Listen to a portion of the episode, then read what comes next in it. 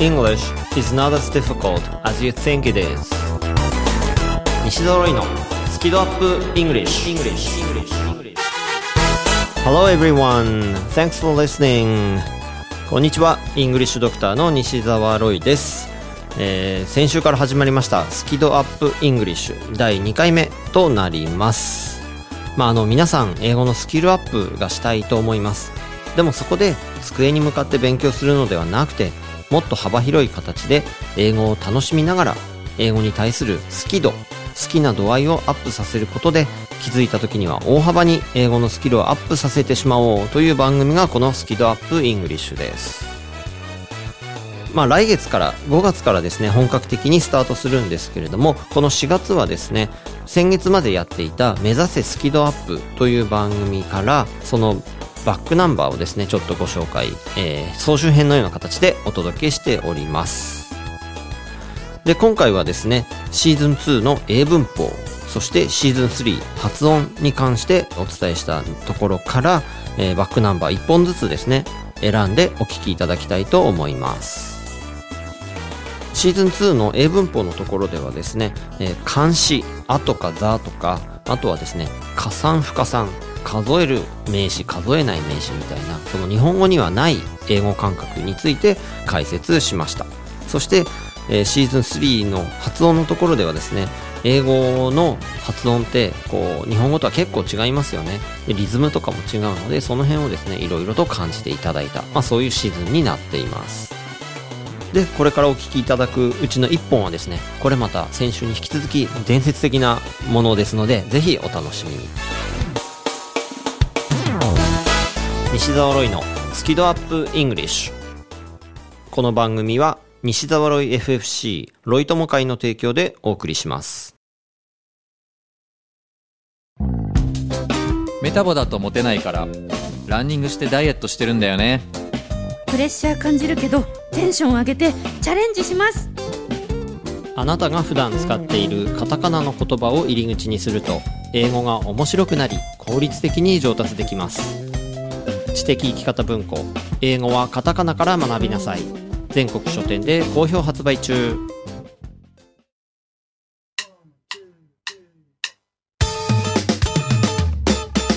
それでは以前放送していた西澤ロイの今日から英語頭シーズン2より第15回目にお届けしました。どんな容器に入っているという回をまずはお聞きいただきたいと思います。まあ、ここはですね、加算不加算というふうに言われる文法のお話なんですけれども、日本語にこのない感覚なのでよくわからなくてみんな暗記しちゃってるんですよね。そして、この名詞は数えられるんだとか数えられないんだみたいに暗記してしまってるんですけども、そもそもその名詞が指し示しているものがあって、そのものが数えられる形をしているのかしていないのかというところを感じないと、ここって理解できないんですね。まあ、その辺についてお話ししている回ですので、ぜひお楽しみください。そして二人共演者がいます。一人は、まるっと空気をつかむ MC の丸山久美子さん、まるちゃん。そしてもう一人は、ビジネス数学の専門家、深沢慎太郎さん、しんちゃんです。それでは、お聞きください。今回は、ちょっとまあ液体の話をしたいんですね。液体得意なんですお液体得意。液体得意。まずまず、えーとと？じゃあそのどういう得意そうなまるちゃんに聞聞いてみたいんですが。よしこい。液体って数えそうでしょうか？数えなさそうでしょうか？数えなさそうですね。ですよね。はい。ピンポンピンポン。だってそう教わってきたもん。英語頭で。ね。ここでそう。教わってきたもん。数えなさそう。僕もそう思います。うん。液体得意だから。じゃあそこで液体をじゃあどうやって扱うかはい。っていうところでまずは最初に今日の薬から出してみたいなとえー、何？今もう来るんですか？ちょっと待ってくださいよ。今そういうモードじゃないな私。よしちょっと心の準備だな。ね。はいお願いします。では今回の薬をお出しします。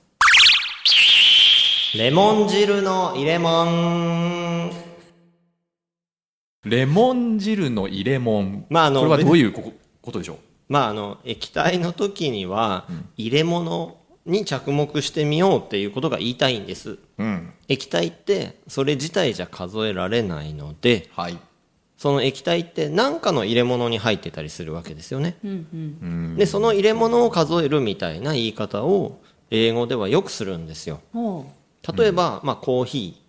コーヒーって、まあコーヒーカップに入ってることって多いですよね。はいそうするとそのカップを数えるわけです。コーヒーじゃなくて。で、a cup of coffee、two cups of う coffee やったやった、みたいな感じで、やった、そう、そのカップ、器を数えるんですね。うんうん。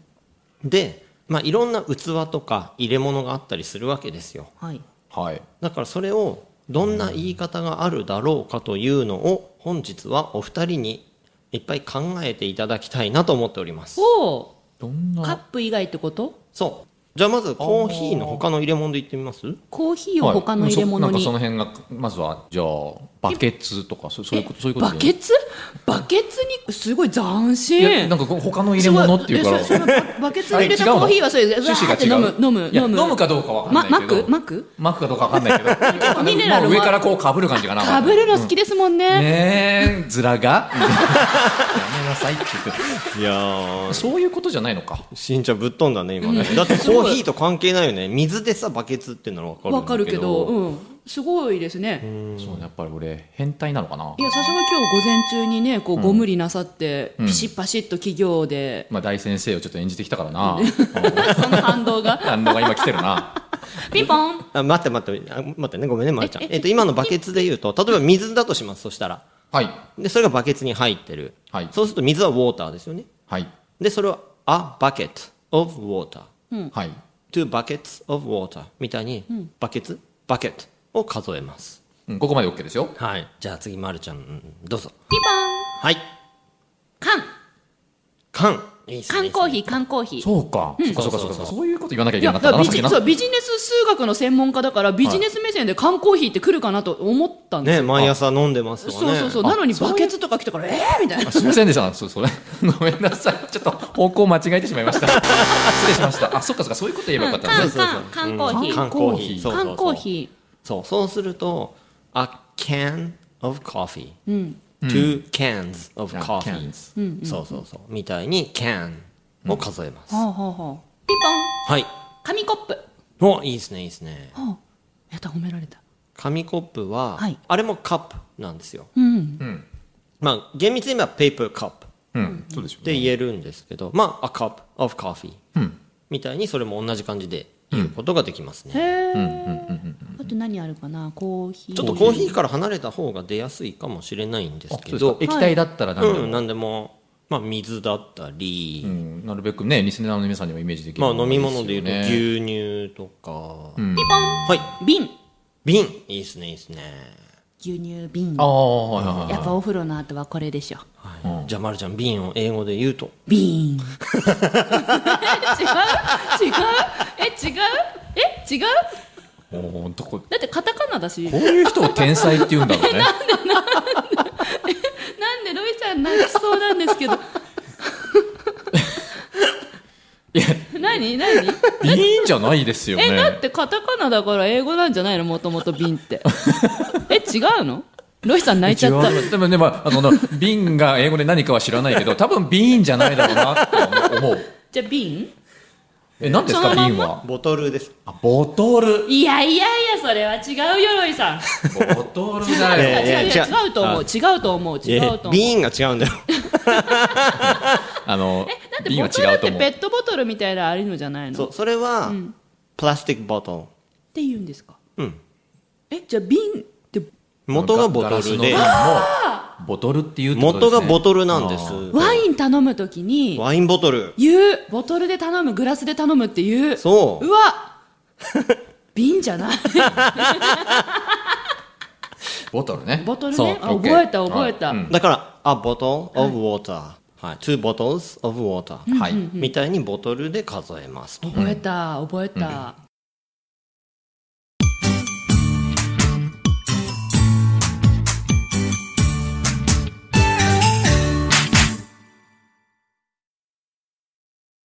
じゃあレモン汁で考えてみますか。レモン汁はさっきの英語で言うとレモンジュースジュースって果汁のことなんですよね。じゃあレモン汁って、はい。まあその入れ物だけじゃなくてなんかどんな単位がありそうですかね。レモン汁？何滴？ああいいですね。一滴二滴ってことはその一滴は雫は drop え？ドロップ？drop だから a drop one drop とか two drops へえ一滴二滴は one drop, two drops っていうんですか？おしゃれ。うん。ね、おしゃれですね。素敵。だから a drop of lemon とか言えばいいわけですよ。あそしたら一滴レモン汁垂らしてみたいな。そうそうそうそうそう。へえ。とかあと例えば大さじ小さじみたいなさじはいはい。だと tablespoon。tablespoon？そう。 one tablespoon of of なんちゃら lemon juice とか。えはい質問。はい、キッチンスプーンとかじゃないんですねうん、テテーブルスプーン。テーブルスプーンですね。へえ今日みたいに考えるとその表現が広がるのかな？液体を表現するとき今みたいな考え方で液体の量は表現すればいい。そうですね。液体は、はい、入れ物とか容器器みたいなものを数えるんですよと。うん。だから液体自体は数えないんだということをはい。ぜひ知っておいていただけたらなと思います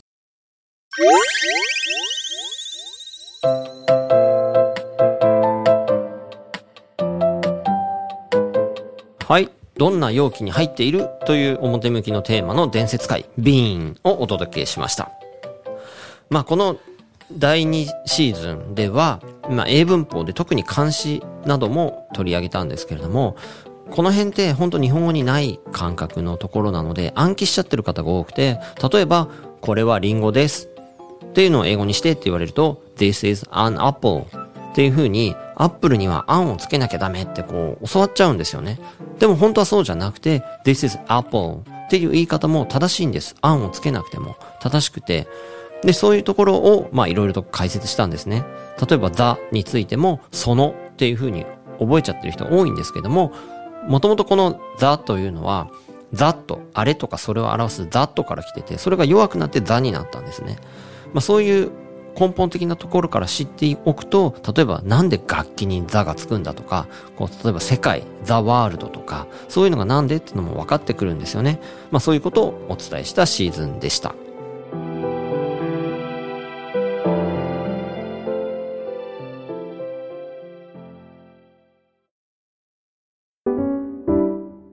ちょっとですね、一点告知をさせてください。英語の感覚って日本語とはかなり違うんで、なかなか理解できなくて、結果として日本語に訳して暗記してしまってる人が多いんです。でも、英語のままですね、感覚的に掴むことができたら、暗記って思いっきり減るんですよ。で、そしたら苦手意識もなくなりますし、楽に学べるし、楽しくなるし、いいことだらけなんです。でも、その英語感覚の理解の仕方ってなかなか誰も教えてくれないんですね。そこで、ゴールデンウィークにちょっと特別な時間を作ろうと思います。題して、英語感覚付けスペシャルセミナー。まあ3日間ですね、英語感覚付けになれるというセミナーです。まあ英語付けっていう言葉ありますが、今回はですね、英語感覚付けになっていただこうと。5月3日から5日の3日間、東京都内で行います。で、時間はですね、9時半、朝の9時半から16時半まで、1日6時間みっちりと、英語感覚付けになっていただく、そういう講座になっています。で、3日間全部もちろん参加していただいても大丈夫ですし、1日だけでもご参加いただけますので、気になった方はですね、まあ、詳しい場所とか詳細は西沢ロイの公式ホームページをご覧いただければと思います。イングリッシュドクターというキーワードで検索するとすぐに出てきます。このゴールデンウィークは英語付けじゃなくて、英語感覚付けにぜひ一緒になりませんか？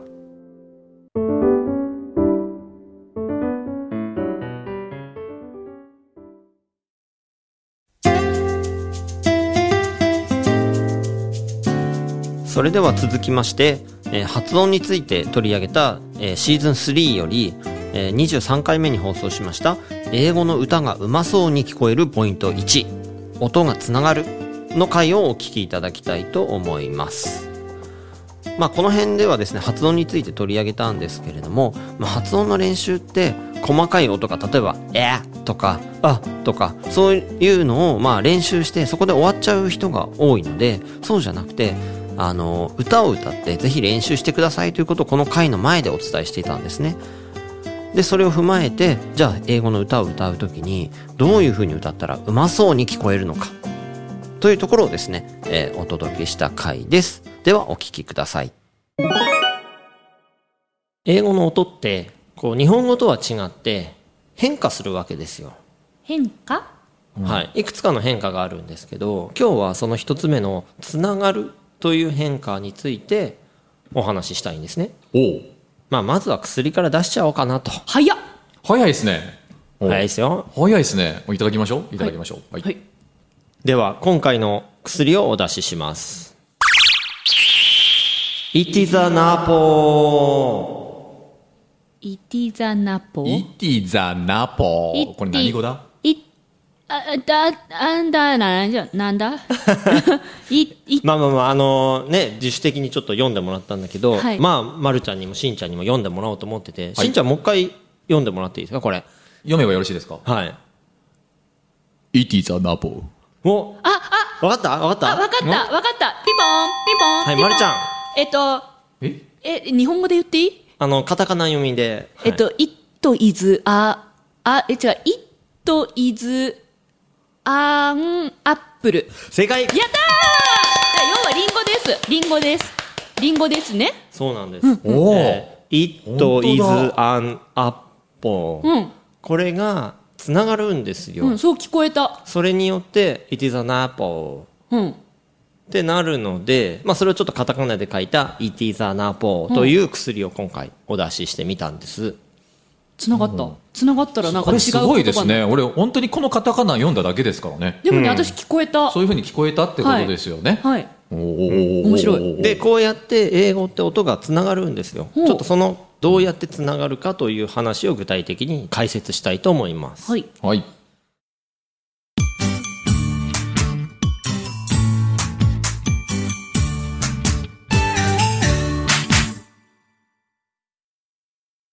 この今の It is an apple という文で言うとまず It is ってのがあります、うん。じゃあちょっと It これをリピートしていただきましょう。いきますよ、はい。はい。It it, eight もう一回。It it, eight でこう日本語的な発音カタカナ読みをしてしまうと「it」っていうふうに「お」の音が入っちゃうんですね、うん、うん。でもそうじゃなくて「it it, eight」そうそう「t」だけの音なんですよね。うん。でその次に「is」という B 動詞が来てます。じゃあこれも一応リピートしてみましょう「is」is, eight「is」is, カタカナ読みすると「it is」なんですけど「it is」でちょっと言ってみましょう「it is」It eight でそうやって区切るよりも「it is」どうぞ。It is 言いやすい。そう言いやすいでしょ？It is. it is E、あれだよ、ET の複数形みたいなもなんかそんな感じだね。うん。ET がいっぱいいる。it is. It いや、いいじゃない？で今、ま、るちゃんが言いやすいって言ってくれたんですけど、はい。それが大事なんですよ、しんちゃんどう ?it is it is 言いやすい。言いやすいです。言いやすい。It is より全然言いやすいですよね。うん。そうそうそう、で it is ってわざわざ区切る方が言いづらいんですよ、難しい。うんだからこうネイティブにとってはつなげた方が楽、うんうん。だから自然とつながっちゃうだけのことなんですよ、うんうん。うんうん自然とね。そう自然とつながるんです、はい。うんうんうんでこれをなんかそのルールだっていうふうに言う人が結構多いんですよ、英語を教える先生の中にも。ルールとして英語の発音のルールがありますと、うん。でつなげるんですとかっていう説明の仕方をする人がいるんですけど、いやいや単にその方が言いやすいからつながっちゃうだけなんです。っあ。ていう方が多分正しいと思うんですよ。あ。、うん。うん。うんうんで僕このコーナーの中でいつも感じてって、いそう言ってますけど、はい。この言いやすいっていうことを感じてほしいんです。うん、言いやすかった。うん今まさに僕たちがしてることですね。はい。実感してるってことね。で今「it is」が言いやすかった、じゃあ次は「it is an apple」なんで「is」と「an」で言ってみましょう、はい。次はまず「is」言ってみてください。どうぞ。Is, is. Is なんか先走っちゃった。is 苦手なんだ、私。is で次まあ「あ」でもいいかな「is」と「あ」これを区切って言ってみましょう「is a is a あ、」でそう区切らずにじゃあつなげていってみましょう「is a いざ。鎌倉幕府みたいな感じですね。ああ、いざのが言いやすいね。まあそもそもいずが言いにくいからね、いざのがいいわ。」「is a」の方が言いやすいでしょ、うん。じゃあ次「まあ」あじゃなくて本当は「an」で、うん。でその後に「apple はい。」まず「an」言ってみましょう「an」あ an でその後に apple アポでそれをまた区切って連続していってみましょう。an apple アンアポじゃあつなげて an apple アナポさあ言いやすいのどっちでしょう？と アナポ 響きもいいね。アナポいいねアナポいいですね。うんいや言いやすいですよ絶ア対に。いいなこれ。うん。でこれを全部つなげちゃう方が言いやすいんです最終的に。ほう。なので It is an apple じゃなくて It is an apple It is an apple 言えた気になる？言えた気になるぞなんだこれ。これ大事でね。言えた気になるっても大事だよね。英語話してる気になってるなこれ完全に自うん。分うん。うん。うん。言いやすいです。で、かっこよくない？かっこいいかっこいい It is an apple、It is an apple うん It is an apple Oh it is an apple It is an apple Oh yeah it is an apple ええ It is an apple かっこいいうちらかっこいいねねでででできる男と女みたいな感じだよねね本当にこれ It is an apple だもん It is an apple うんこっちの方がいいはいうんということで、うん今のが、まあ、発音の基本的な一つ目のポイント。二つあるんですけど一つ目のポイントとして今回お伝えしたのがつながると、うん。はい、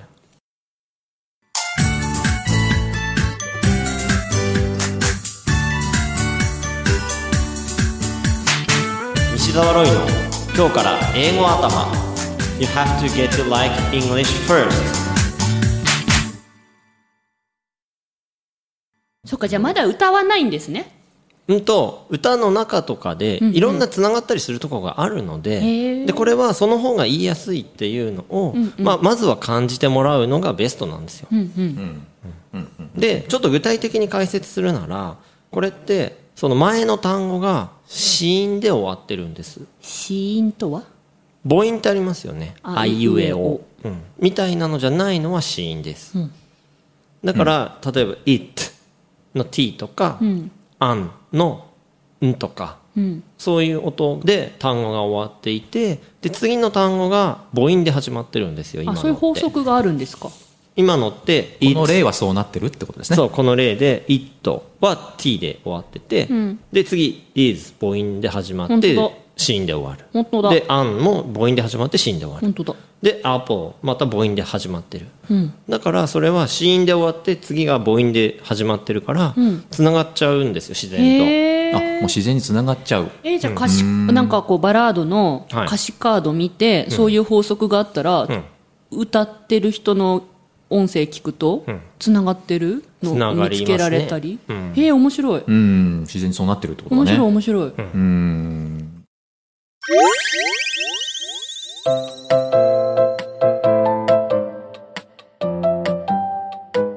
はい。発音についてのところを聞いていただいたんですけれどもこの発音って言語を学ぶ上でものすごく大事でしてもしかすると一番大事というふうに言えるかもしれない一番最初に本当は学ぶべきところなんですねただ英語が苦手だったりする人にまずは英語の発音だけ頑張ってくださいって言ってもなかなかこう遠慮しちゃいたい人が多いと思うんですよですのでこの英語頭のコーナーでは最初のシーズンで英語感覚を取り上げて、2回目のシーズンで英文法。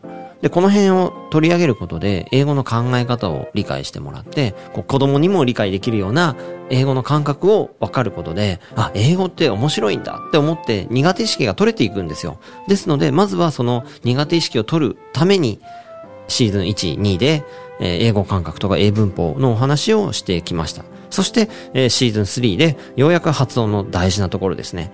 やっぱ発音が上手いとそれだけでですね、英語が上手い人に見えるんですよ。だから本当大事なところで逆に英語の発音ができないと、すごいいい話してても、なんか大した話してないように扱われちゃうんですよね。はい。ですので、まあこの第3シーズンでは、あとリズムとかですね、そういう話も、えーいたしました。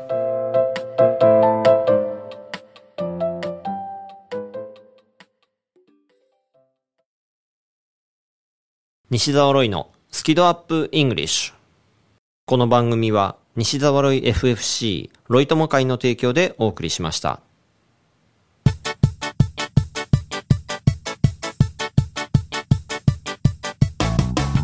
はい、ということでお届けしてきました。スキドアップイングリッシュの第2回目なんですけれども、無事にエンディングを、まあなんとか、はい、来ました。まああの、僕もですね、こうやって総集編ということでバックナンバーを聞いてて思うんですけれども、今日から英語頭のコーナーっていうのは結構な僕にとっての挑戦してきた、そういう2年間でして、ラジオで英語を伝えるっていうのって結構難しいなと思うんですよ。こう、ラジオの番組で英語を学ぶのはなんか一般的なイメージを皆さんもしかしたらお持ちかもしれないんですけどもそれってあの NHK さんがもともとテキストを売ってるからなんですよねでテキストが手元にあるからそれで聞きながら学ぶっていうのができるのであってそれ以外の人たちがラジオ番組で英語を教えるって僕結構難しいと思うんですその音しかないですしねそのなんか難しそうになったらね、聞いてもらえないし。ということで、まあ、あの、まるちゃんとしんちゃんという心強い仲間を、あの、手に入れて、わちゃわちゃと楽しくですね、あの、伝説を作りながらお届けしてきたんですけれども、まあ、あの、改めてこう聞いていると、本当最初二人ともですね、英語苦手意識があったりとかしたのが、どんどんそれがほぐれていって、で、この発音とかのシーズン3ぐらいになってくると、もう二人ともすごい楽しんでくれてるんですよね。だからそういうのがですね、やっぱり、あの、やって、僕自身も楽しかったですし、すごいやってよかったなというふうに思っています。えーそれで来週はですね、シーズン4とシーズン5の総集編をお届けしていきたいんですけれども、だんだんですね、こう、英会話の方に軸足を移していきまして、シーズン4では動詞のイメージについて取り上げているシーズンです。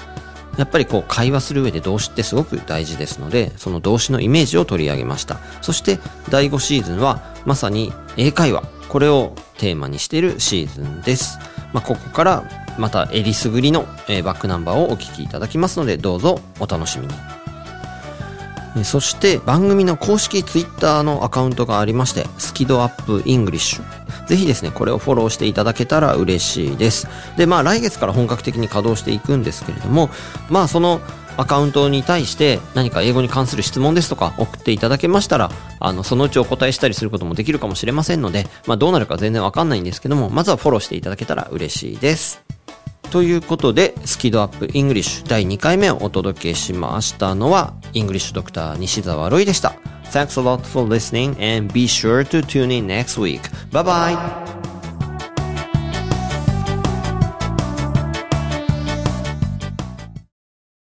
ということで、スキ度 UP English プレ放送のバックナンバーをお届けしました。